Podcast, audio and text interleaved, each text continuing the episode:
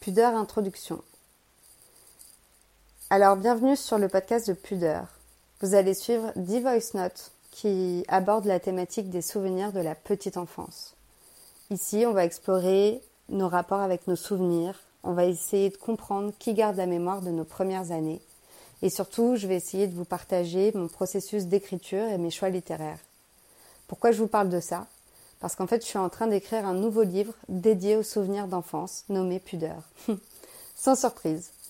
Et j'ai trouvé ça intéressant d'avoir une démarche un peu plus inclusive. Et c'est là que je me suis mise à faire des voice notes, à réfléchir à voix haute. Et puis un jour, je les ai publiés. Et j'ai commencé à recevoir des commentaires sur les réseaux, à avoir des échanges dans la vraie vie qui étaient euh, vraiment fascinants et qui m'ont permis de muscler ma réflexion et de rendre, je l'espère, le podcast et bientôt le livre les plus intéressants possibles. Parce qu'en fait, à la base, pourquoi j'ai commencé à faire des voice notes, je me suis dit que les auteurs contemporains, en tout cas euh, c'est l'image que j'en ai, euh, étaient en fait très seuls dans tout le processus créatif. Comme si c'était un peu ringard d'écrire aujourd'hui. Et je me suis dit que c'était trop dommage d'avoir ces nouveaux médias, les réseaux sociaux, euh, la possibilité de faire de l'audio pour ne, pour ne pas partager en fait, pour ne pas inclure les gens dans ma démarche et dans l'écriture de mon livre Pudeur. Donc c'est ce que je me suis mise à faire. Et c'était pas du tout ma démarche euh, lors de mon premier projet, parce que j'ai écrit un premier livre qui s'appelle La Marche, qui est en fait un, un, recueil de 30 monologues, des récits assez courts. La marche, c'est comme euh, entrer chez un voisin euh, écouter 15 minutes ce qu'il a sur le cœur et puis repartir en fermant doucement la porte. Si ça vous intéresse, vous pouvez aller sur Instagram. Je partage des extraits de, de ces récits euh, sur le feed Instagram de la marche underscore book. Bref, si je reviens à mes moutons et à pudeur, euh, j'ai pensé qu'il fallait innover dans le processus d'écriture, qu'il fallait inclure les gens, qu'il fallait profiter de ces nouveaux médias et de ces possibilités pour bah, pour se nourrir en fait de ses potentiels prochains lecteurs.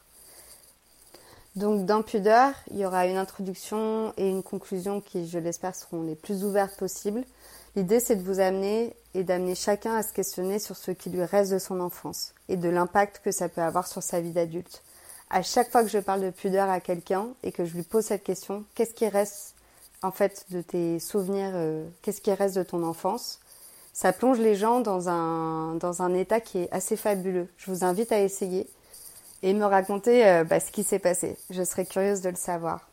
En tout cas, voilà, vous allez avoir 10 voice notes qui sont ni montées, ni mixées. Il n'y a pas de musique, il n'y a que ma voix. Parfois, je bafouille, comme tout le monde. Et euh, mais c'était important pour moi parce que je voulais garder un côté très brut, euh, très naturel, qui permette de vraiment laisser libre cours à la réflexion. Euh, dans un espace hyper bienveillant. Euh, et puis de ça, bah, je reçois énormément de messages et de discussions dans la vraie vie autour de, de des écoutes. Donc euh, n'hésitez pas à me les partager vous aussi. on va aborder plein de choses, notamment j'ai pas mal de questions comme ça qui me viennent de est-ce qu'on peut parler de son enfance sans parler des autres? Pourquoi il nous reste si peu de souvenirs? Pourquoi nos souvenirs sont plus des atmosphères que des, des films très précis. Voilà, on va explorer tout ça ensemble.